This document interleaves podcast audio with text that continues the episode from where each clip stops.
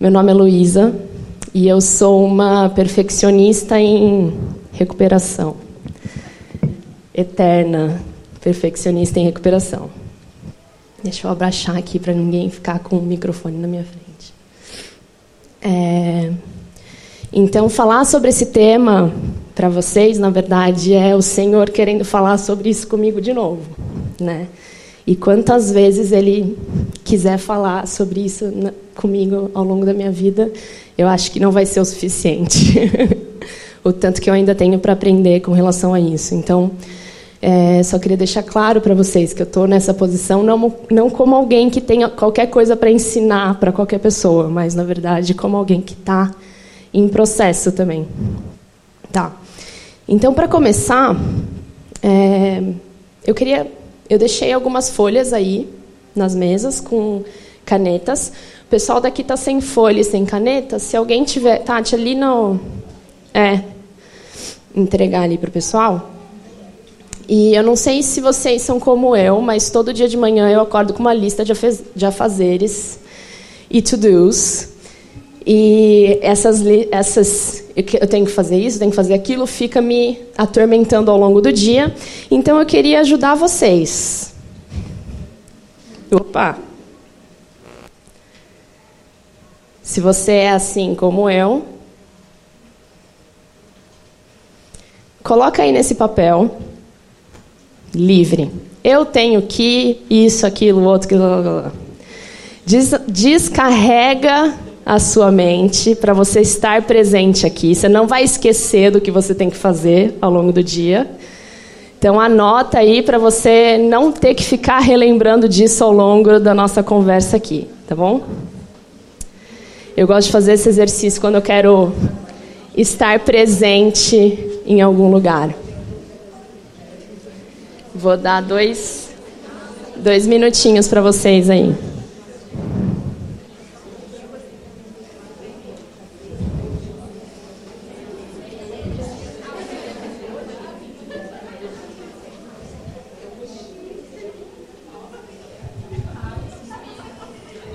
Não se preocupem que a gente não vai compartilhar isso, tá? Toda vez que eu vou num lugar que tem esse tipo de dinâmica, eu fico pensando, nossa, o que, que eu vou escrever? Porque depois eu vou ter que contar para todo mundo, né? Não vai ter, tá bom? Pode escrever é, o que está vendo na sua mente, que está te tirando a, a paz hoje.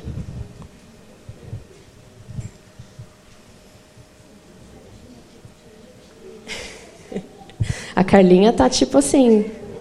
Ah, tá, já resolvi tudo, tá tudo bem. Tranquilo. Vai, fia. Fica. Olha só, Carlinha, só tenho uma coisa para te dizer. Aproveite enquanto você não tem filhos. que dá para você fazer tudo.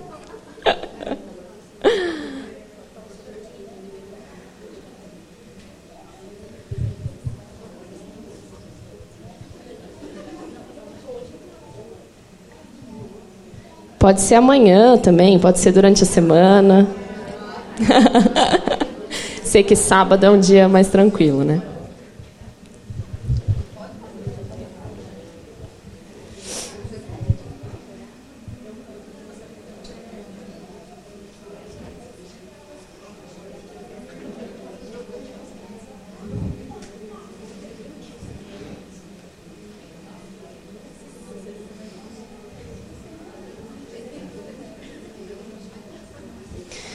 Pronto, deu os dois minutos. Eu sei que a lista é interminável. Que é, se a gente deixar, a gente, quanto mais a gente anota, mais a gente lembra, né? Esse é o problema.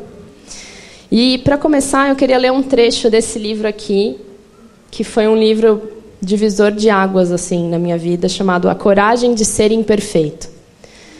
Como aceitar a própria vulnerabilidade, vencer a vergonha e ousar ser quem você é pode levá-lo a uma vida mais plena. É de uma autora chamada Brené Brown. Muito do que eu vou falar aqui está baseado nesses dois livros. Nesse daqui e nesse daqui.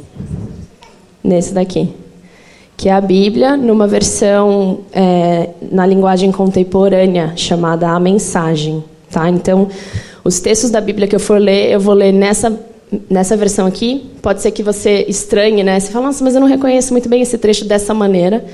Mas eu acho que é justamente legal esse estranhamento também para a gente ler o texto de uma outra forma, sobre uma outra, outra ótica. Tá?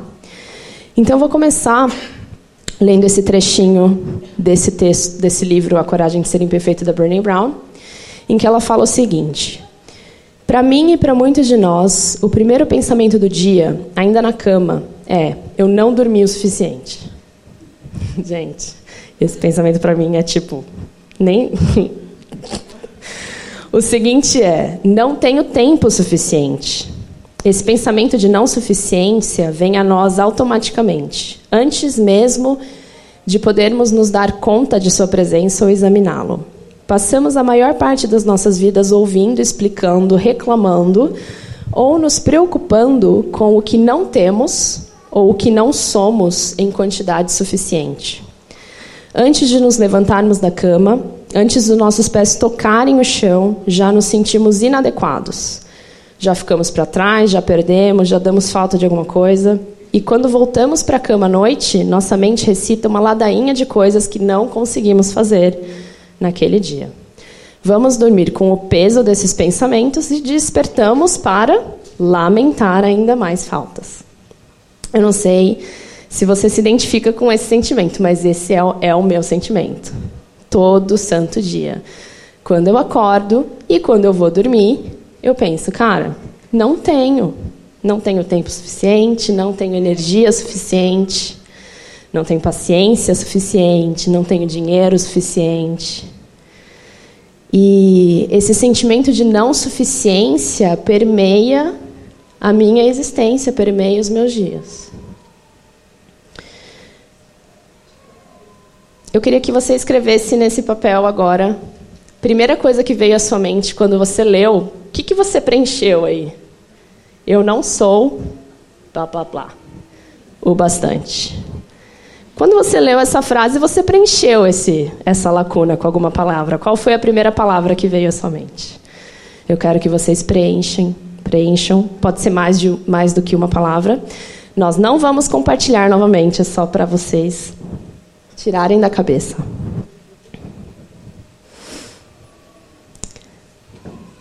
Opa! Esse foi o meu.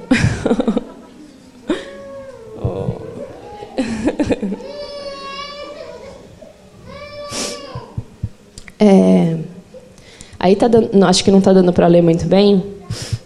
É, nós queremos ser tudo ao mesmo tempo para todo mundo. Queremos dar conta de todas as demandas que nós colocamos para nós mesmas. Queremos ser admiradas, queremos nos sentir fortes, queremos nos sentir seguras de nós mesmas e das nossas escolhas. Não queremos depender de ninguém, mas no fundo só convivemos com a sensação de nunca chegar lá. Eu nunca vou ser magra o bastante. Parece que quando eu chego no peso que eu queria, eu penso, mas só mais um pouquinho.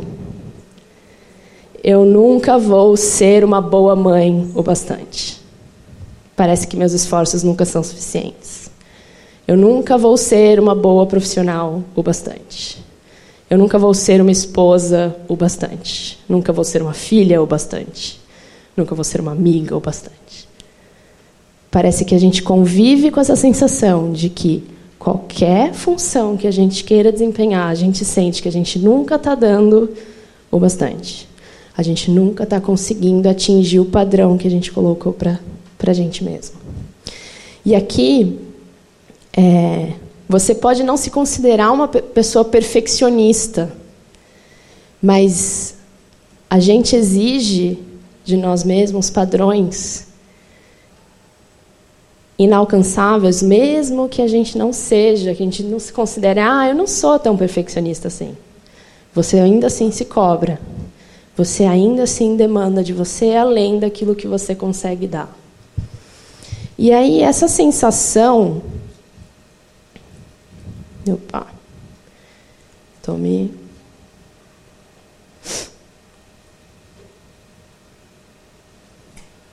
Essa sensação da gente não ser o bastante, ela alimenta em nós vergonha, porque como eu não sou bastante, eu preciso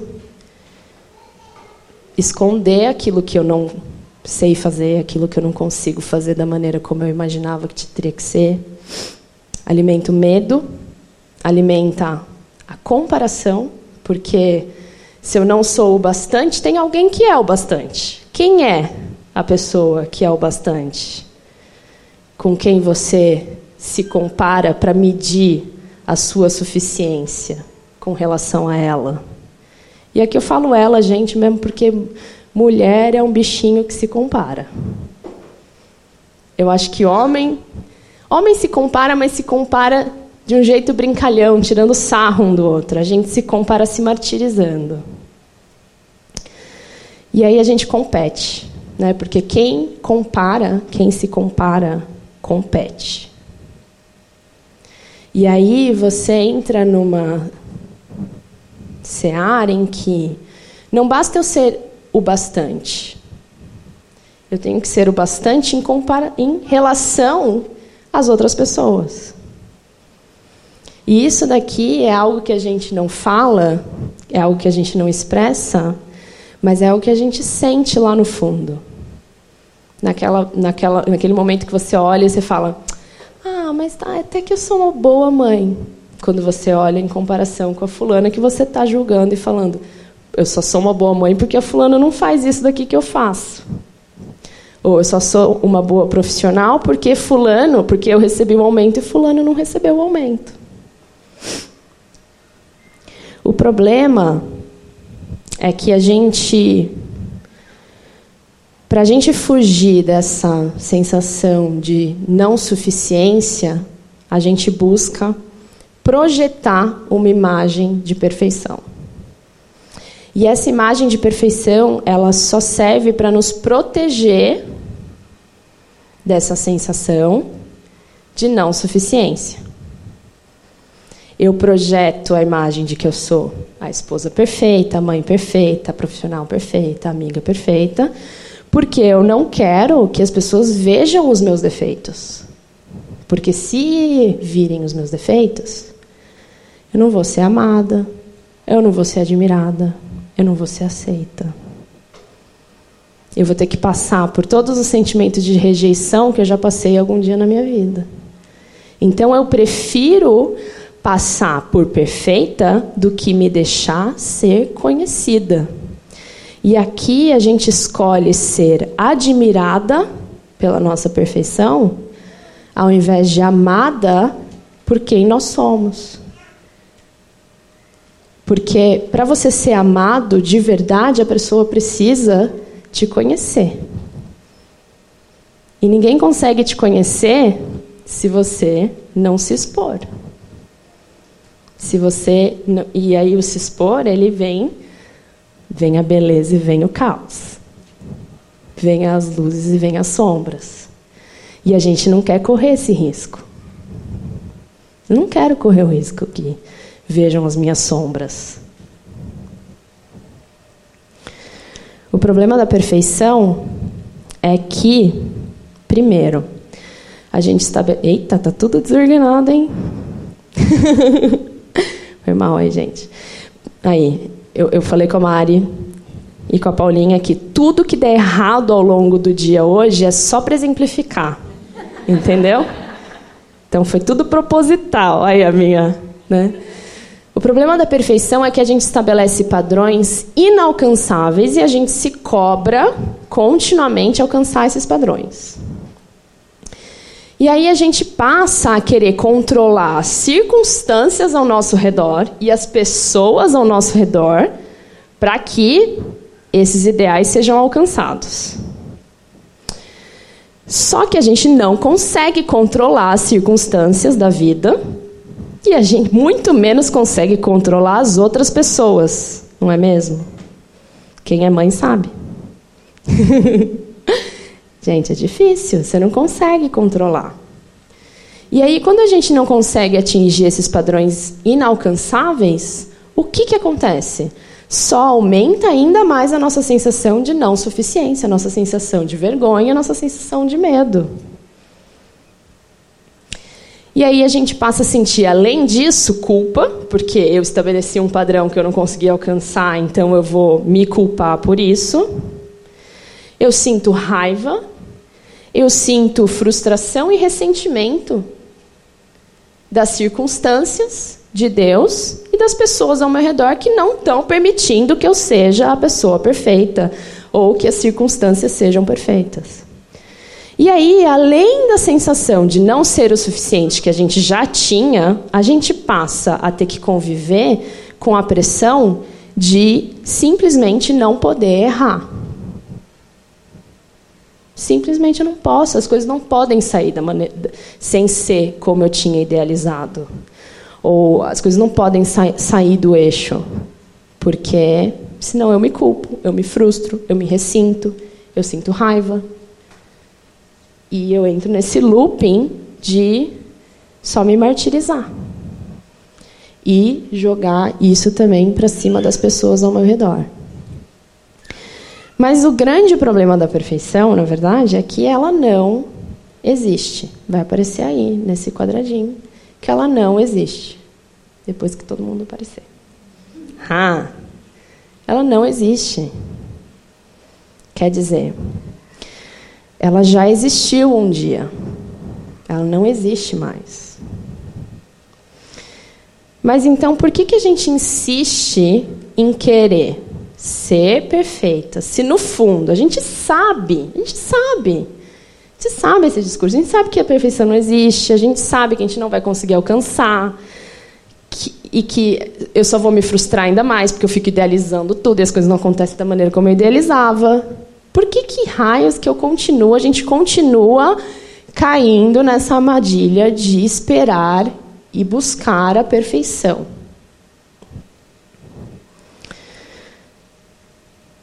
Porque nós fomos feitas para ser perfeitas. Nós fomos feitas para sermos perfeitas. Quando a gente lê esse trecho que eu vou ler com vocês, que eu não sei se está muito pequenininho, está bem pequenininho, né, gente? É, esse trecho é o trecho da Bíblia em que relata a criação do ser humano. E ele mostra que o plano original de Deus era esse daqui. E aí algo aconteceu. Eu vou passar você, com vocês ao longo desse trecho e a gente vai grifar algumas das características do que era o plano original de Deus para a gente tá? Quando o Eterno fez o céu e a terra, antes mesmo que nascessem plantas ou arbustos, arbustos, o Eterno formou o homem a partir do pó da terra e soprou em suas narinas o fôlego da vida. E eu vou parar por aqui para já colocar o primeiro ponto do plano original de Deus aqui para gente. O primeiro ponto é que nós somos vulneráveis e nós somos frágeis como o pó da terra. No plano original de Deus, nós fomos feitos pelo pó. Todo o resto Deus criou pela palavra, do nada. Né? Deus falou: haja luz, haja luz. E houve luz. Deus falou: sai água daqui, saiu água de lá. E por aí foi. E aí o ser humano, não. O ser humano não. O ser humano vai ser feito do pó. E isso daqui mostra muito da nossa fragilidade. E isso daqui, o ser humano foi feito do pó antes mesmo dele morrer e voltar ao pó. Ele não ia morrer e voltar ao pó aqui. Ele ia ser feito do pó e continuar vivendo eternamente, mas ele foi feito do pó. Parece que Deus fez isso de uma maneira com que ele pudesse contar para o ser humano continuamente: Olha só, quando eu te formei, eu te fiz do pó. Eu te fiz frágil. Eu te fiz vulnerável. Você é assim, ó. Se desfaz.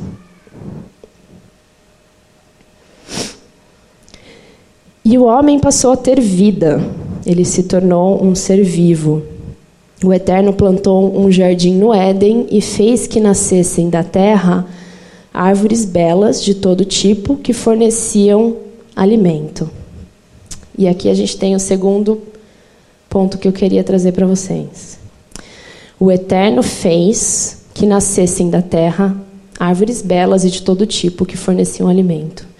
Nós fomos feitos vulneráveis e frágeis, como pó, e nós fomos feitos para sermos cuidados e alimentados por Deus. Deus criou lá árvores de todos tipos, bonitas, porque Deus não simplesmente vai fazer uma árvore feia, Ele faz uma árvore bonita que dá alimento para o homem. Opa. O Eterno levou o homem para o jardim para que cultivasse o solo e mantivesse tudo em ordem. Nós fomos feitos para sermos guiados por Deus. Então Deus criou o homem do pó, para ele ser vulnerável, para ele ser frágil. Deus criou um jardim para o homem cultivar e para o homem se alimentar desse jardim e ser alimentado pela providência de Deus. E Deus levou o homem até esse jardim. E isso é, é o que eu acho mais legal da gente ler esse tipo de tradução é que ela tira um pouco, ela nos leva para um lugar que a gente às vezes, ah, estou tão cansado de ler o relato da criação, que eu não presto atenção para uns detalhezinhos, que é, o homem não foi criado dentro do jardim. Deus levou o homem até o jardim. Deus guiou o homem até o jardim. Para que no jardim ele fosse alimentado, para que no jardim ele encontrasse seu propósito, que era cultivar aquele jardim. E o Eterno ordenou ao homem: Você tem permissão para comer de qualquer árvore do jardim, menos da árvore do conhecimento do bem e do mal. Dessa não poderá comer. No momento em que comer dessa árvore, você morrerá. O Eterno formou do pó da terra todos os animais do campo e aves dos céus e levou-os ao homem para ver que nome ele daria para cada um. E o homem deu nome ao gado, aos pássaros e aos animais selvagens, mas não encontrou nenhum ser vivo que pudesse ser a sua companheira. O homem, o homem foi feito para ser colaborador de Deus na criação do mundo e da história. Deus criou um homem frágil, vulnerável. Criou um jardim para esse homem ser alimentado pela providência divina. Levou esse homem até o jardim e falou: Esse jardim aqui é para você cultivar, para você cuidar. Quem vai regar é você, quem vai arar, né, tirar a terra ali é você.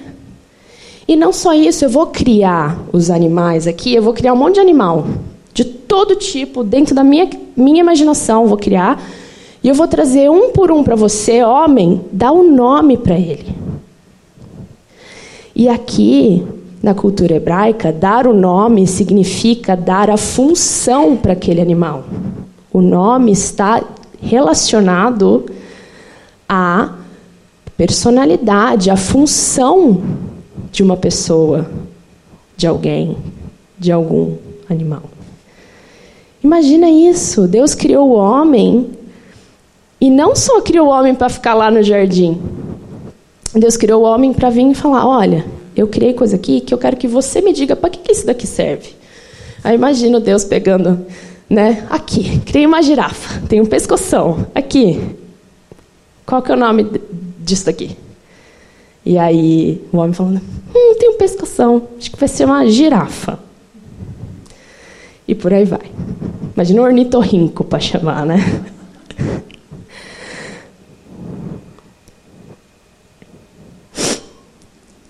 E ainda nesse trecho que eu já li, nós fomos feitos para sermos relacionais. Então Deus criou todos os animais, mas criou também a companheira, e aí é que a gente entra. A companheira do homem. Vou fazer uma piadinha sem graça aqui, ainda bem que não tem homem nenhum. Eles são a cabeça, a gente é o pescoço, né? A gente diz, vai, olha para cá, olha para lá. E essa companheira foi feita, né, para ser igual em valor e natureza do homem. O Eterno fez com que o homem entrasse em sono profundo enquanto ele dormia, tirou uma das suas costelas e preencheu o lugar com carne. O Eterno usou a costela que havia retirado do homem para formar a mulher, e o homem a viu e disse: Até que enfim, osso dos meus ossos. Até que enfim, alguém que é igual a mim. Foi isso que o homem falou, gente. Pronto, luta feminista acabou aí já no Éden. O plano original de Deus é a igualdade. É a igualdade de valor, é a parceria, é o complemento, é o, é o um tira a terra, o outro planta, e por aí vai. O homem e a mulher estavam nus, mas não sentiam vergonha. No plano original de Deus, nós somos vulneráveis de novo. A gente foi feito do, pé, do pó. E a gente não só foi feito pó, como a gente andava pelado por aí.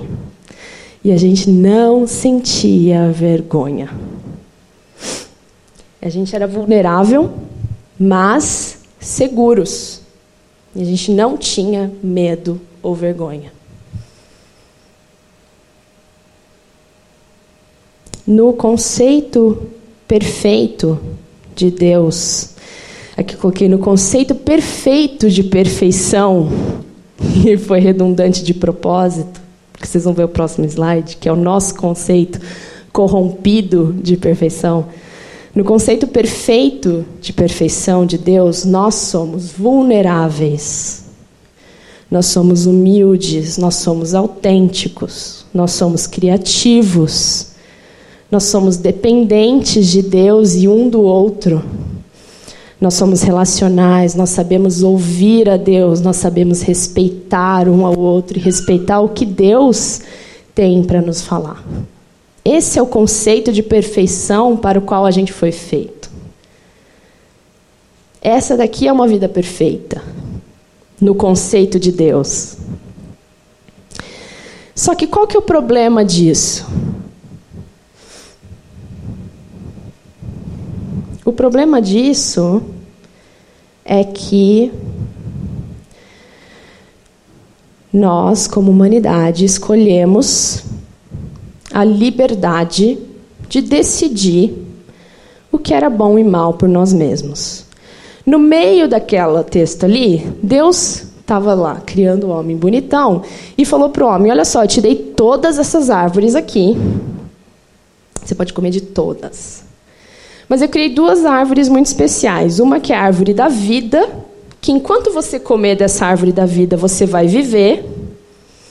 E tem uma outra árvore que é a árvore do conhecimento do bem e do mal. Que essa aqui eu criei, e aqui uma liberdade poética minha. Eu imagino que a conversa tenha sido assim. Que eu acho que Deus era do tipo que dava uma explicaçãozinha, né? Pô, Deus, mas por que, que o Senhor criou para eu só ficar olhando a árvore bonita ali e não poder comer? Eu acho que Deus criou e falou: essa aqui vocês não podem comer. E essas aqui vocês não podem comer, porque esse aqui vai ser o nosso símbolo. Esse aqui vai ser o símbolo da nossa aliança. De que vocês vão confiar que eu sei o que é bom e o que é ruim para vocês. Enquanto vocês não comerem dessa árvore aqui, vocês estão reforçando, é um símbolo que vocês estão reforçando a escolha de vocês de permanecerem independentes de mim. Mas a serpente apareceu lá, chegou para Eva. Eva, que já estava dando uma voltinha pelo shopping, do, dando uma olhadinha na vitrine da árvore do conhecimento do bem e do mal. A serpente falou: Mas você não vai morrer. Deus falou para você que você vai morrer se você comer isso aqui? Não vai morrer. Você vai saber o que Deus sabe. E aí a serpente já, já lançou: Não é sacana?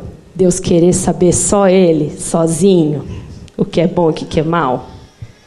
Por que, que você não pode saber também? Você vai ser como Deus. E é por isso que Ele não quer que você coma. Porque Ele não quer que você seja como Ele. A mulher olhou, falou: Ah, é bonita, né? Eu quero ser como Deus. E comeu. E aí, eu vou ler para vocês aqui. Vocês não vão morrer. Deus sabe que no momento em que comerem daquela árvore, vocês vão perceber a realidade e serão como Deus. Conhecerão todas as coisas, tanto bem quanto mal. Disse a serpente à mulher. Pensando na possibilidade de conhecer todas as coisas, pegou o fruto e o comeu e o repartiu com seu marido. Estou falando, gente, que a gente é o pescoço. Até o que a gente dá para comer, eles comem. Na mesma hora, os dois descobriram que estavam nus. O Eterno chamou o homem e perguntou: Onde você está? E o homem respondeu: Eu te ouvi no jardim e fiquei com medo porque eu estava nu. Então eu me escondi. E isso daqui, gente, a primeira consequência da escolha da humanidade de eu dou conta sozinha foi perceber a vulnerabilidade dela. Foi perceber. Ah, eu quero dar conta sozinha. Ai, mas tô pelada. Como é que eu vou dar conta pelada com esse corpo desse jeito? Com essa celulite? Foi a primeira reação. A primeira coisa quando abriram os olhos do ser humano para a realidade do conhecimento do bem e do mal, foi que eles estavam nus. Eles são vulneráveis, feitos do pó, frágeis. E aí eles sentiram. Qual foi a primeira coisa que eles sentiram? Vergonha um do outro e medo de Deus. E aqui, o homem se esconde de Deus não porque ele desobedeceu, porque ele estava nu. Eu me escondi de você, Deus, porque eu estava pelado. Não queria que o Senhor me visse pelado. Não queria que o Senhor visse a minha fragilidade e a minha vulnerabilidade. No nosso conceito corrompido de perfeição, porque depois dessa escolha tudo se corrompeu, eu me corrompi. A relação a minha relação com as outras pessoas se corrompeu. A minha relação com Deus se corrompeu. A minha relação com o jardim se corrompeu. Nosso, no nosso conceito corrompido de perfeição, nós somos inabaláveis, nós somos inatingíveis, nós somos inquestionáveis, nós somos impecáveis, nós somos independentes, fortes. Para que homem? Né, consigo. Mas nós somos, nunca somos vulneráveis no nosso conceito corrompido de perfeição. Por quê? Porque a gente tem pavor da vulnerabilidade. Foi a primeira coisa que a gente viu quando a gente escolheu andar por conta própria, que a gente, cara, eu sou frágil para dedéu, sou feito do pó e eu pelada desse jeito aqui. Não quero que ninguém me veja pelada não. Não quero. E esse pelado, é claro que é o físico, mas também principalmente o emocional, principalmente a minha condição das minhas sombras que eu não quero que ninguém veja. No nosso conceito corrompido, estar vulnerável é sinal de perigo.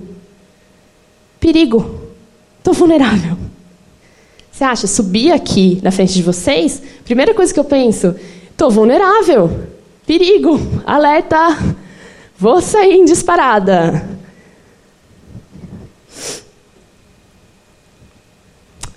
Mas eu queria ler para vocês um outro trechinho desse livro aqui, que eu achei muito legal. A Brené Brown, que escreveu esse livro, ela é uma PhD em vergonha. E, ela passou a vida estudando vergonha, passou a vida estudando vulnerabilidade. E ela fez uma pesquisa em que ela perguntou para um monte de gente é, o que é estar vulnerável para você. Né? Então, assim, ela pergunta isso aqui.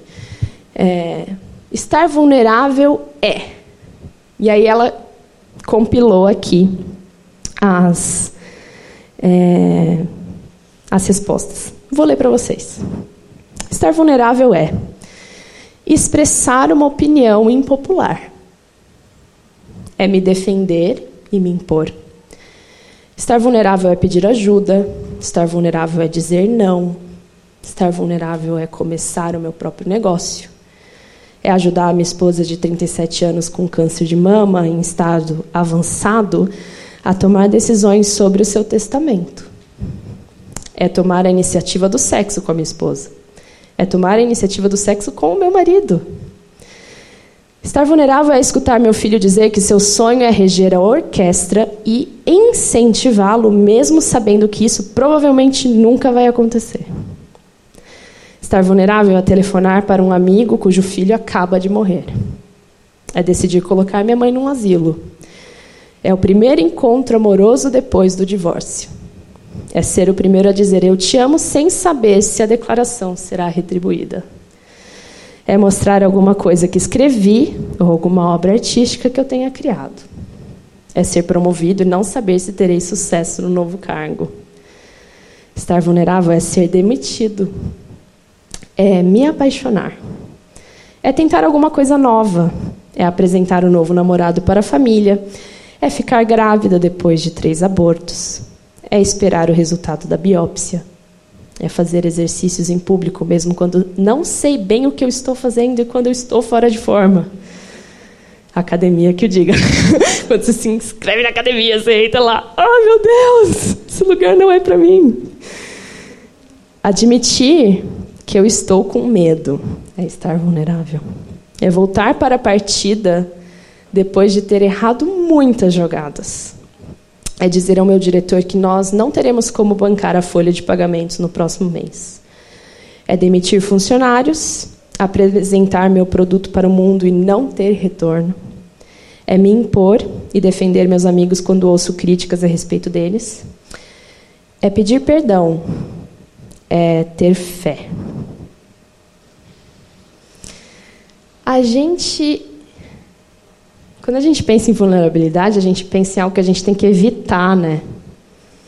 É perigo. Porque se eu me mostrar vulnerável, se eu tomar atitudes que me deixem vulneráveis, eu corro o risco de ser massacrada, eu corro o risco de ser rejeitada, eu corro o risco de. Mas todas essas atitudes aqui, essa lista de coisas aqui, não são fraquezas. É verdade que quando estamos vulneráveis, ficamos totalmente expostos. Sentimos que entramos numa câmara de tortura, que chamamos de incerteza. Ai, será que vão gostar do que eu escrevi? Ai, será que eu vou parecer uma idiota? Ai, será que todo mundo vai ficar olhando para mim que estou fora de forma na academia, com todo mundo bombado? Será que ele vai falar eu te amo de volta? e assumimos um risco emocional enorme. Mas nada disso tem a ver com fraqueza. Vulnerabilidade tem a ver com assumir a verdade, que é: eu estou com medo, eu não sei o que eu estou fazendo, eu não. Estou morrendo de medo de você não gostar do que eu estou fazendo. E é um sinal de coragem enorme.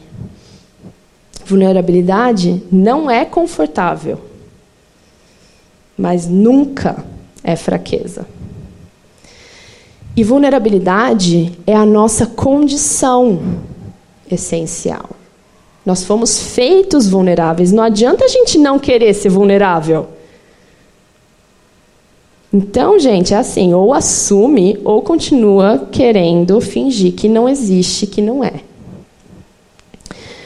Agora, a nossa condição corrompida, depois dessa escolha que a gente fez, fez com que se instalasse em nós o vírus da insuficiência e o vírus da impotência.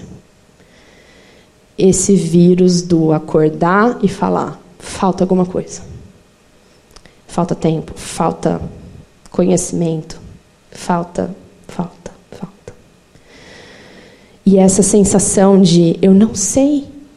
Será que eu devo vir por aqui? Será que eu devo ir para lá? O que, que eu tenho que fazer?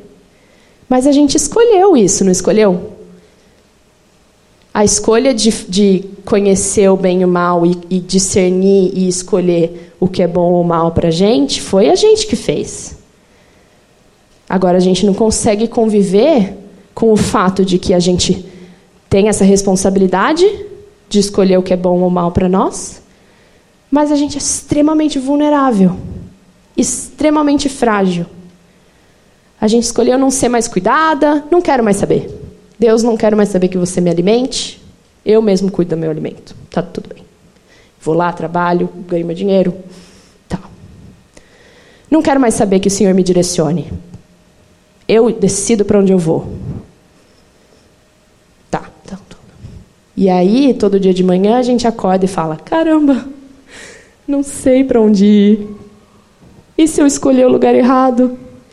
E se eu for para cá e ninguém gostar? E se eu for para lá e todo mundo me apedrejar? E a gente simplesmente não consegue acertar na escolha do que é bom para a gente. A gente não consegue acertar. E aí, para solucionar essa condição corrompida, quais são os recursos que a gente faz? Que a gente, que a gente escolhe? A gente tenta se consertar e tentar ser perfeito de novo. Aqui seja pelo autodesenvolvimento. Não, tranquilo. Eu não sei para onde eu vou, mas eu vou fazer um processo de coaching. Que eu vou descobrir certinho. Ou então, a gente recorre, sim, a ela, a religião. Ah, mas se eu seguir as regras certinhas do que Deus está falando, vou ser perfeita. Ou a gente escolhe se entorpecer. Aqui com drogas, com bebida, ou com comida, com trabalho, com exercícios físicos, com redes sociais, com a sua droga de escolha. Para aliviar o fato da gente não conseguir lidar com essa falta que insiste em aparecer todo dia de manhã e que eu não consigo consertar. Ou então a gente se apega e depende de qualquer coisa que começa a nos mostrar algum tipo de valor. Alguém que começa a nos valorizar, alguma coisinha que começa. Ah, é isso. Eu sou isso aqui. Eu sou o meu trabalho. Porque meu trabalho me valoriza. Eu sou uma esposa. Porque meu marido me ama muito. E aí acontece alguma coisa com seu marido, acontece alguma coisa dele, de repente não te ama muito assim como você imaginava. Porque acontece, gente. É ser humano também, né? Ou acontece o seu trabalho te demitir. E aí? Ou então a gente escolhe se esconder e se deprimir, porque já tentei de tudo. Nada está dando certo. Não estou conseguindo me consertar. Não estou conseguindo chegar no padrão de perfeição que eu imaginava, que eu queria Cansei.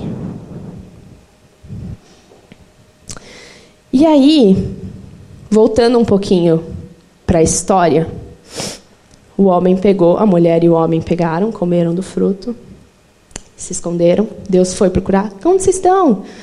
Estou escondido porque eu estou morrendo de vergonha, porque eu estou pelado aqui, estou com vergonha do Senhor, estou com medo. Não quero estar tá pelado.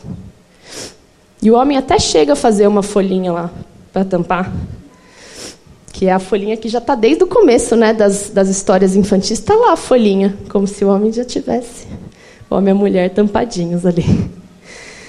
E aí, quando Deus se depara com a vulnerabilidade, com, na verdade, porque Deus, não, Deus não se depara porque Deus já sabia da vulnerabilidade. Mas quando ele percebe que o homem se deparou com a sua vulnerabilidade, qual é a solução provisória provisória de Deus, a solução provisória de Deus para a escolha do homem. E aqui é para causar estranhamento mesmo, porque a gente fala, mas a morte não é maldição, não é?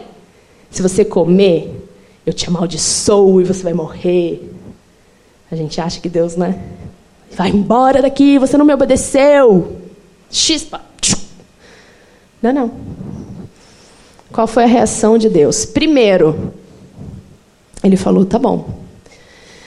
Você escolheu isso, então você vai sofrer algumas consequências da sua escolha. Homem, não vai ser muito fácil mais de você conseguir tirar comida dessa terra aqui. Vai ter que penar, amigo. Mulher, não vai ser muito mais fácil você conseguir tirar o ser humano novinho aí dentro da sua barriga, não. Você vai ter que penar, amiga. E aí, a outra consequência é o relacionamento de vocês dois. Não vai ser mais igual. Não vai ser mais do jeito como eu queria que fosse. O homem vai maltratar a mulher e a mulher vai, vai. Isso aí que a gente vê por aí. E o nosso relacionamento também não vai ser mais o mesmo. E aí, depois que ele falou todas essas consequências, o Eterno fez roupas de couro para que Adão e Eva se vestissem. Lele, você é da moda. O couro vem da onde? Dos animais. Deus inaugura a morte. Ele, Deus, mata um animal para tirar o couro, para cobrir a vergonha do homem. Deus providencia uma forma do homem não se sentir mais tão vulnerável, que é através da primeira morte, que não foi de nenhum homem, foi de um animal, que Deus sacrificou para cobrir a vergonha do homem. Uma frasezinha desse tamanho, gente. Desse tamanho, que passa despercebida. A gente fala, ah, eles foram embora do jardim, então, não sei o quê. E aí você deixa de perceber que Deus matou um animal para cobrir o homem. Isso daqui é amor ou não é? E o Eterno disse: O homem tornou-se como um de nós. Aqui, o Eterno está papeando com Jesus e com o Espírito Santo. Jesus, Espírito Santo, o homem sabe, sabe, não sabe decidir, coitado. Mas agora ele é um de nós. Ele conhece o bem e o mal, ele sabe o que é mal e ele vai continuamente escolher o mal. Ele vai continuar escolhendo o mal. E se ele continuar a comer da árvore, do fruto da árvore da vida e viver para sempre? E se ele continuar aqui no jardim, comendo dessa árvore aqui, e viver eternamente escolhendo o mal. Isso não pode acontecer. Então o homem não pode mais viver eternamente. Porque se ele viver eternamente, ele vai viver eternamente escolhendo o mal. E a gente, nós, Deus, Pai, Filho e Espírito Santo, a gente não pode deixar com que isso aconteça. E aí, minha outra liberdade poética. Eu imagino que nessa conversa, Deus tenha falado: então eles vão ter que morrer, né? Eu imagino assim, tipo, o homem aqui com a mulher, tipo, o que, que eles estão cochichando ali? E Deus, Jesus, Espírito Santo, eles vão ter que morrer, né? Vão. Mas e agora? O que, que a gente faz? Aí Jesus fala: Pai, mas e se eu me tornar. E se. Eu sei que o Senhor talvez não vai gostar muito dessa ideia, mas Tive uma ideia. E se eu nascer tipo um bebê, vulnerável, totalmente vulnerável, ser humano, e eu vivo a vida de um ser humano perfeita, vida perfeita, e aí eu morro, eu morro também, e aí a gente acaba com essa história, e a gente dá uma chance, a gente dá uma chance. O que, que você acha? Ai, Deus, meu, mas você vai ter que. Putz, vai ser difícil, meu. Você tá ligado, né? vai ser. Não vai ser fácil, não. Eles são um bichinho, eles vão te matar. Eles não vão curtir, não, o que você tem para falar. Não vão, não, Deus, mas se é o jeito, eu pago a conta. Eu pago a conta para eles não terem que ficar pagando, não. E aí a gente tenta tudo de novo. A gente tenta ver se quando acabar todo mundo, todo mundo que a gente criou, quantos, quantos foram mesmo que a gente criou? 50 milhões, bilhões. Caraca. Tá bom. Quando todos esses morrerem, aí a gente começa tudo de novo. Beleza? Beleza, tá bom, tá bom. Então tá bom. Ser humano, você vai ter que morrer. Você não pode continuar comendo da árvore da vida, não. Vai embora daqui. Por isso, o Eterno os expulsou do jardim e mandou-os trabalhar na terra a mesma de que eles tinham sido feitos, para eles se lembrarem continuamente da vulnerabilidade deles. Mas essa foi a solução provisória de Deus. A solução final de Deus para a nossa situação foi a graça. E o que é graça? O que é graça? Não sei, graça é tipo assim, achar engraçado, né? Alguma coisa. Deus resolveu agir para acertar as coisas sobre as quais temos nas quais lemos nas escrituras por meio do que Jesus fez por nós. Aquela conversa que eles tiveram lá antes de expulsar o ser humano do jardim. Uma vez que nós reunimos esse tão longo e lamentável registro como pecadores e provamos que somos incapazes de viver a vida gloriosa que Deus deseja para o ser humano, Deus resolveu fazer isso por nós. Por pura graça generosa, Ele decidiu acertar a nossa situação com Ele. Um presente do céu.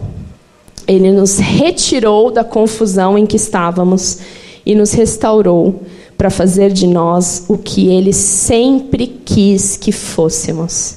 E ele o fez por meio de Jesus Cristo.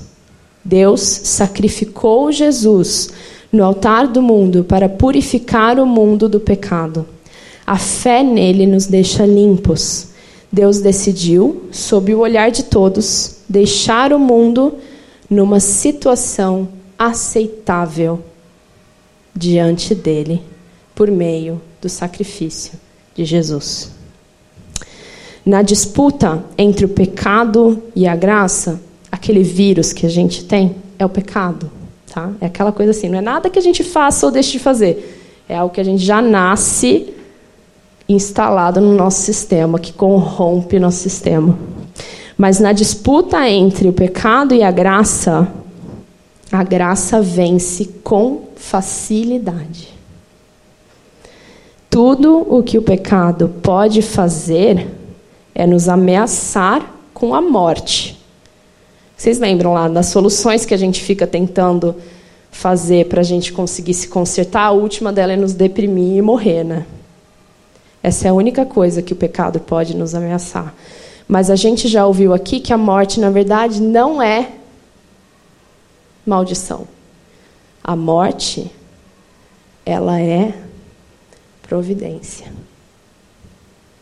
A morte foi um presente de amor para o ser humano. A partir da morte a gente vai conseguir viver de novo a perfeição que Deus tinha criado para a gente. Tudo que o pecado pode fazer é nos ameaçar com a morte. Mas a gente não tem medo da morte. Então, pecado. Não tem nada a ver, cara. Já a graça, uma vez que Deus está consertando todas as coisas por meio de Jesus, nos convida à vida. Uma vida que continua para sempre, uma vida que jamais terá fim. A graça ela é o favor imerecido de Deus que nos reconciliou com Ele mesmo, através do sacrifício que Jesus fez de se tornar ser humano, se limitar e morrer, para pagar pela dívida da nossa escolha equivocada e nos entrega gratuitamente todos os dias tudo o que precisamos para voltar a ter uma vida plena, eterna e perfeita em comunhão com Ele. Durante todo o tempo em que vocês faziam o que vocês queriam, ignorando Deus, nem se preocupavam em pensar ou viver de maneira correta, mas isso era liberdade? Aonde isso os levou? Para um beco sem saída. Mas agora que encontraram a verdadeira liberdade, não precisam mais ouvir as exigências do pecado. Vocês descobriram o prazer de ouvir Deus falando com vocês. Que bela surpresa! Uma vida plena, restaurada, integrada no presente e com muito mais a caminho. Trabalhem para o pecado por toda a vida e seu pagamento será a morte. Mas o dom gratuito de Deus é a vida real, eterna, proporcionada por Jesus. Quando a gente entende que não tem nada que eu possa fazer para solucionar a minha condição e que o que Jesus fez ali é um pagamento por essa condição, é uma solução e é a solução final que Deus está nos oferecendo, a gente passa a, primeiro, conviver com a nossa falta e a nossa insuficiência, sabendo que não há nada que a gente possa fazer ou deixar de fazer para consertá-la. E isso é difícil para Dedéu. É você encarar de frente essa falta todo dia de manhã e falar assim: não tem nada que eu possa fazer. Não tem nada. Eu posso fazer uma lista de afazeres aqui enorme, eu posso virar a, a Sara, dona da academia. Nada vai fazer com que eu deixe de sentir essa falta. Eu vou sentir ela. Enquanto eu estiver aqui, eu vou sentir essa falta. E a gente aprende a conviver com esse caos que o mundo se tornou, com a incerteza e com o risco da gente expor essa verdade que a gente assume, sabendo que nada irá mudar o valor que a gente já tem.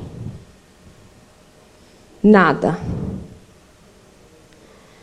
eu assumo a verdade que é eu sou isso, eu sou essa, eu sou essa bagunça aqui. Não vou conseguir me consertar. O mundo é essa bagunça aqui. Eu sozinha não vou conseguir consertar o mundo, eu não vou conseguir consertar as pessoas que estão ao meu redor, não vou conseguir. Mas nada disso, essa bagunça que eu sinto que eu sou, não muda o valor que eu tenho. Porque esse valor que eu tenho, ele já foi pago naquela cruz ali. Eu posso passar minha vida inteira sem ter feito nada da minha vida. Na... Gente, estou falando sério, nada. Nada, nada, nada. Posso ter passado a minha vida inteira sentada num sofá, sem fazer nada. Se eu acreditar que o que Jesus fez naquela cruz foi o suficiente para dizer que eu sou uma pessoa amada, acabou. Quando eu morrer, eu vou ser perfeita de novo. Não tem nada, nada que você possa fazer ou deixar de fazer que vai mudar o fato do que você já é. Do que você já é. Então, a gente continua não sendo bastante. A gente continua, a gente vai continuar com essa sensação, gente. Mas a graça de Deus é o bastante. Minha graça é o bastante, é tudo que você precisa, tudo. A minha força brota da sua fraqueza. Quando a gente se admite vulnerável, quando a gente percebe que a gente é frágil e a gente depende dessa graça, aí a gente encontra a verdadeira força e a verdadeira liberdade que está em eu escrevo alguma coisa? Escrevo. Ninguém pode gostar. Ninguém pode gostar. Mesmo assim, vou mostrar. Vou mostrar. Por quê? Porque Meu valor não está no que as pessoas vão gostar ou deixar de gostar do que eu faço ou deixo de fazer. Meu valor não está se eu estou conseguindo cumprir todos os pré-requisitos do que eu imaginava ser uma esposa perfeita. Nada disso define o valor que eu tenho. A graça que opera em nós é suficiente. A graça de Deus nos torna suficientes. Quando a gente vive pelo esforço próprio, o nosso combustível, o esforço próprio é aquela nossa condição corrompida ali, em que a gente fica tentando se consertar. O nosso combustível é o medo e a vergonha. Eu vou fazer porque eu estou com medo, porque eu estou com vergonha, que eu preciso provar para alguém que eu tenho valor. A nossa busca é por proteção, é por controle, é por segurança, é por satisfação.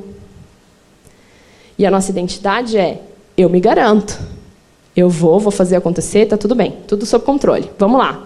Contanto que eu tenha pensamento positivo, que eu consiga visualizar aonde eu quero chegar, só questão de foco, força. Propósito é sermos valorizados, aceitos e amados. O nosso trabalho, nesse estado aqui, ele é um meio para que a gente seja reconhecido, é um meio para que a gente seja aceito, admirado. O outro, a outra pessoa, serve para quê? Para me aplaudir, gente. Claro. Para eu mostrar o que eu faço e para a pessoa falar: que bonitinho! Você é demais. Parabéns. E o resultado disso é o desânimo e a depressão. Porque você vai lá e você mostra o que você faz, esperando que o outro vai aplaudir, e ele não está nem aí. Ele fala, ah, grande, estou indo ali fazer a minha coisa. Estou indo ali buscar que alguém me valorize. Porque por que, que eu vou te aplaudir se eu quero aplauso também? Agora, quando a gente escolhe viver pela graça, quando a gente escolhe falar, tá bom, eu então entendi que Jesus fez isso daqui para que eu pudesse viver uma vida num novo paradigma, de uma outra maneira. Que é essa vida aqui, dependendo dele, em relacionamento com ele. Quando eu vivo pela graça, o combustível é um amor sem fim e sem pré-requisitos, que todo dia de manhã, quando você vem aquela sensação, putz, eu não sou bastante. Esse amor vem e fala assim: tem problema não, eu sou. Está tudo em ordem. Vamos junto. A nossa busca continua sendo por proteção, por segurança, mas a gente passa a buscar a proteção, segurança e satisfação nesse amor. E aí a nossa identidade é de filhos vulneráveis e dependentes, mas amados e bem cuidados de Deus. E aí o nosso propósito não é mais provar nosso valor, porque nosso valor já, já tem valor. Para que, que eu tenho que provar valor para alguém? O meu propósito passa a ser valorizar, retribuir, agradecer. Obrigada. Obrigada por todo dia de manhã vir aqui me levantar e me levar para fazer o que eu tenho que fazer. Tudo que eu for fazer é por causa desse amor que me levanta, me faz fazer o que eu tenho que fazer. E o trabalho passa a ser um meio para transbordar essa graça. Não mais para buscar reconhecimento, não mais para encontrar sua identidade. E o outro é alvo do meu serviço, é alvo da minha dedicação, é alvo do meu amor. O outro não serve mais para me aplaudir. Eu sirvo para aplaudir o outro. Eu sirvo para incentivar o outro. Porque eu estou tão segura do meu valor que eu não preciso mais ficar competindo valor com ninguém. Eu não preciso mais sentir, ai, mas estão aplaudindo ele, será que vai sobrar aplauso para mim? Você fala, não, parabéns, isso aí.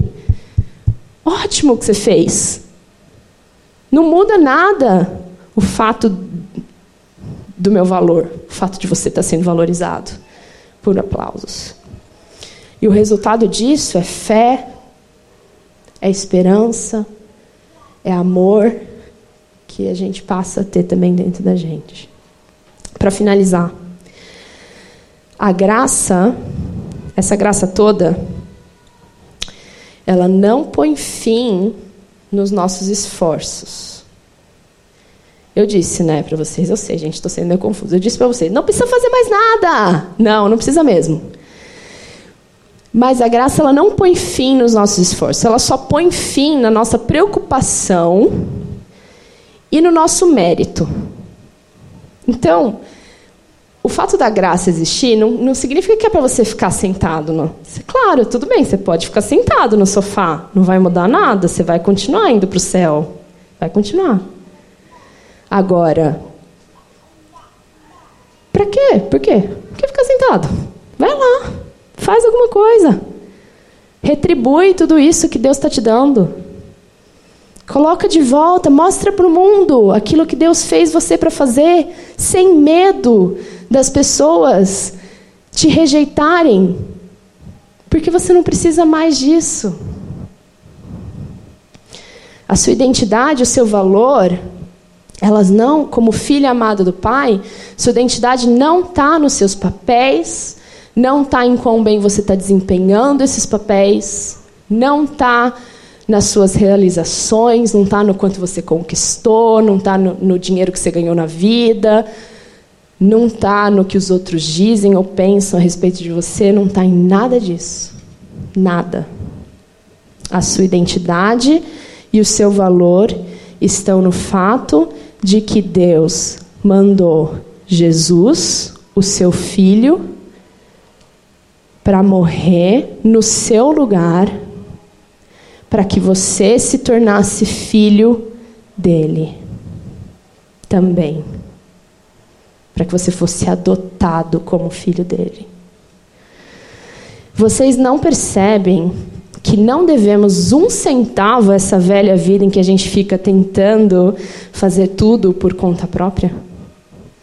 Não há nada nessa vida para nós. Nada mesmo. O melhor é dar um enterro definitivo e nos engajar na nova vida. O Espírito de Deus nos chama. Há muito o que fazer e há muitos lugares para conhecer.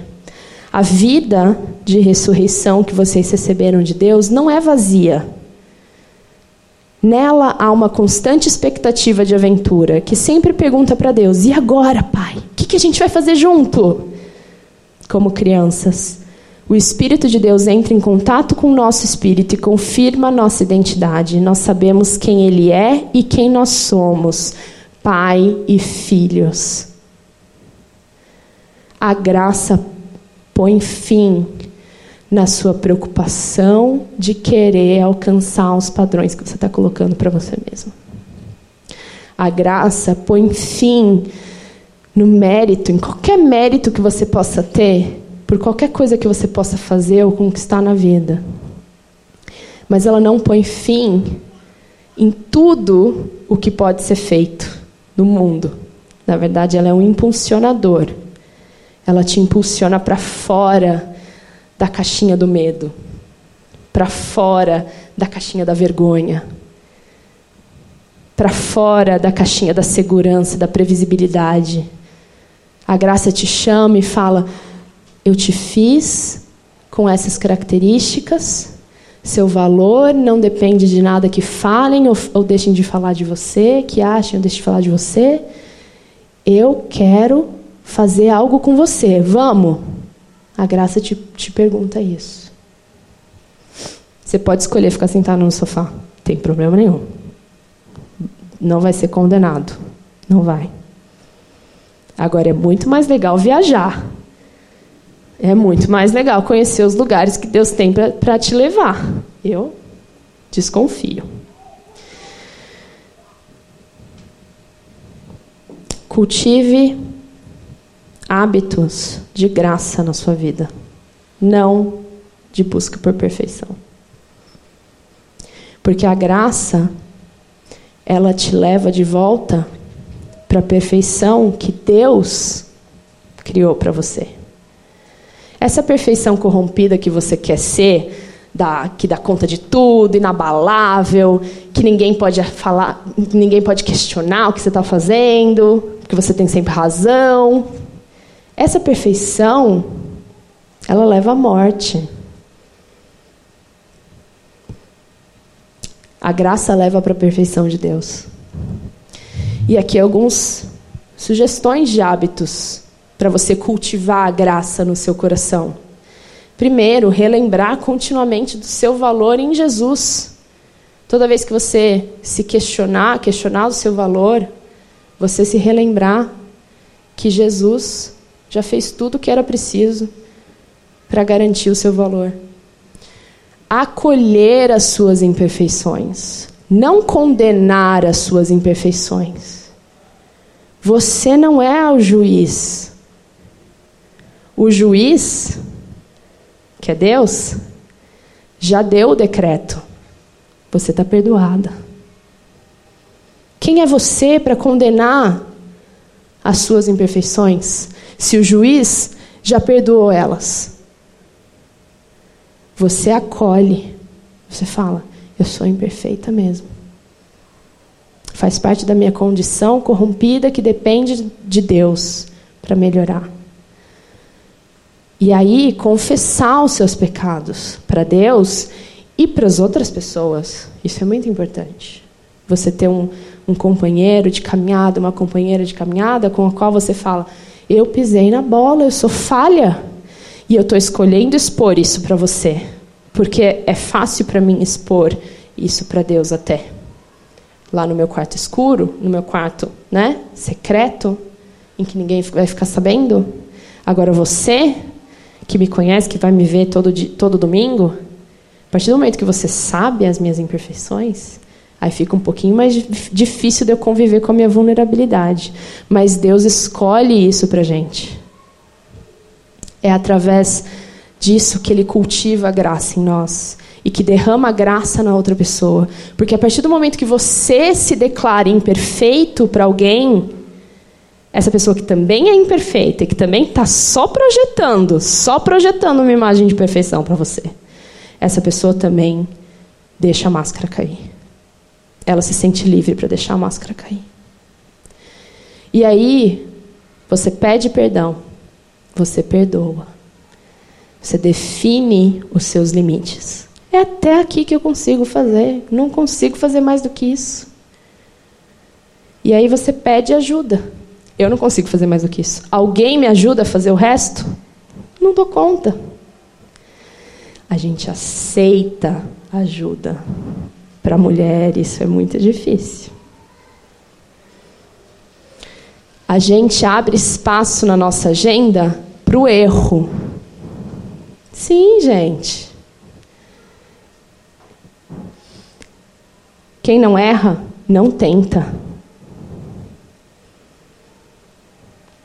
É melhor a gente trocar o putz, errei por eu tentei. Eu tentei. Deu errado. Errar é humano, dentro dessa nossa condição aqui. Então não existe, vamos, vamos tirar esse paradigma que a gente criou de que existe, existe a possibilidade de a gente viver sem errar? Vai ter erro. Vamos lá, mantra. Eu vou errar em algum momento, não vou me condenar por isso. Eu vou errar. E quando eu errar, eu não vou me martirizar, não vou virar ah, oh, meu Deus, errei. Não, errei, errei. Com quem que eu errei? Com você? Flá, desculpa, eu errei, cara. Vamos começar de novo? Vamos. Agora, isso demanda que a gente assuma, que a gente acolha, que a gente peça perdão, que a gente peça ajuda, que a gente ter espaço na agenda para reabastecer seu tanque de amor. Não é aqui, gente, não é amor próprio, tá? Eu sei que está em voga, eu sei que essa. Não é. É um amor, esse amor, inesgotável, que todo dia de manhã se derrama sobre a gente. Que aí se transforma em amor próprio. Aí quando você se vê cheio desse amor, você fala, cara, eu estou cheio de amor, então eu estou cheio de amor por mim também, né? Eu posso transbordar amor para as outras pessoas. Trocar o errei por tentei. Tentar de novo sempre que errar. Celebrar o possível, não o ideal. Foi o que deu para fazer. Queria ter feito melhor? Com certeza. Mas foi o melhor que eu pude fazer. trocar o eu tenho que por eu tenho a oportunidade de. Porque aí o eu tenho que se torna motivo, o tenho a oportunidade que se torna motivo de gratidão. Ah, eu tenho que trabalhar hoje. Ah, não queria trabalhar. Cara, eu tenho a oportunidade de trabalhar. Quanta gente não tem? Ah, eu tenho que ficar o dia inteiro aqui com duas crianças me deixando eu sair, nem andar. Quem estava aqui de manhã viu, o Gabriel estava aqui, eu não conseguia vir para cá sem ele sair. Ai, que saco! Eu tenho a oportunidade de passar o dia inteiro com essas duas crianças. E agradecer. Lembrar que estamos em processo e escolher ser vulnerável. Escolher. Escolher se mostrar vulnerável, na verdade. Porque vulnerável todas nós somos. Ninguém é impenetrável, ninguém é uma fortaleza. E ninguém tem que ser fortaleza. Ninguém. É uma escolha ser vulnerável e se mostrar vulnerável. E eu sei, gente, que é difícil. Eu sei. Por isso mesmo que eu comecei falando para vocês que Deus precisa continuar falando isso comigo todo dia de manhã, quantas vezes for. Mas eu queria terminar mesmo agora, então, com um trecho que me dá esperança e que eu espero que é, faça com que vocês saiam daqui com esperança. Deus sempre soube o que estava fazendo. Lembra da conversa lá? Da minha conversa hipotética de Deus e do Espírito Santo de, de Jesus? Ele sempre soube o que ele estava fazendo. Ele decidiu, desde o princípio, moldar a vida daqueles que o amam pelos mesmos padrões da vida do filho.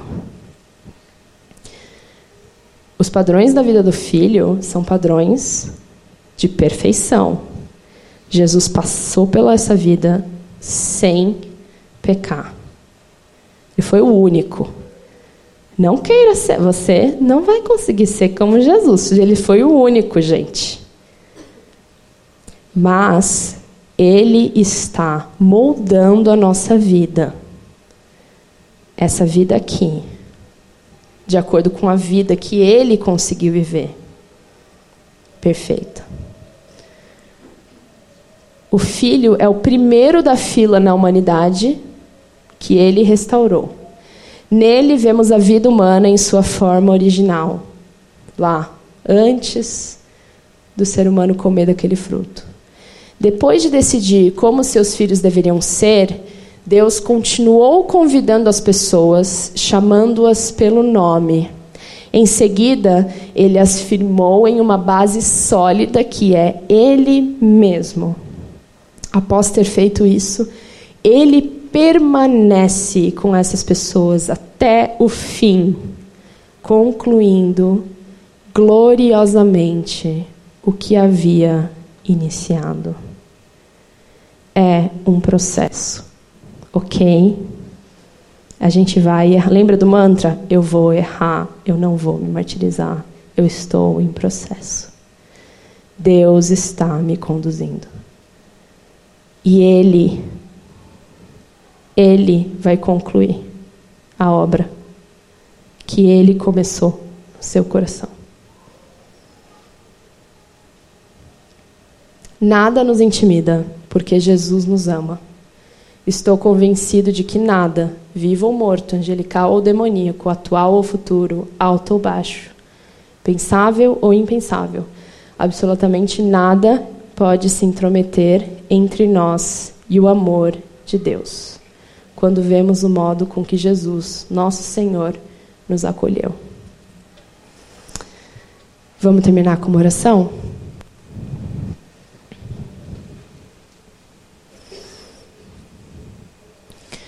Jesus, o que o Senhor fez ali naquela cruz, essa decisão que o Senhor tomou de acertar as contas por nós. Essa decisão que o Senhor tomou de, de ser o suficiente, já que a gente não conseguia ser o suficiente. Essa, essa decisão que o Senhor tomou nos constrange. E hoje o Senhor nos chama pelo nome. E a gente quer responder, Senhor, a esse chamado com gratidão, com esperança, com alegria, com liberdade no nosso coração. Perdoa a nossa busca obstinada por um conceito de perfeição tão corrompido. Nos perdoe por, nesse meio tempo, tentar resolver as coisas por conta própria, tentar controlar todo mundo ao nosso redor, tentar fazer com que tudo saia do nosso jeito sempre. E nós te rogamos, Senhor, que a Sua graça nos liberte desse padrão de vida que só leva à morte. Senhor, que o Seu amor hoje inunde nossos corações e lance fora todo medo, toda vergonha, toda insegurança. E nos dê a força e a coragem de assumirmos as responsabilidades que o Senhor tem nos colocado com gratidão e com amor pelo Senhor, não por nós mesmos mas pelo Senhor. Muito obrigada, Pai, por esse dia. E eu te rogo que a gente possa transbordar desse amor por onde quer que a gente vá ao longo dessa semana. Em nome de Jesus. Amém.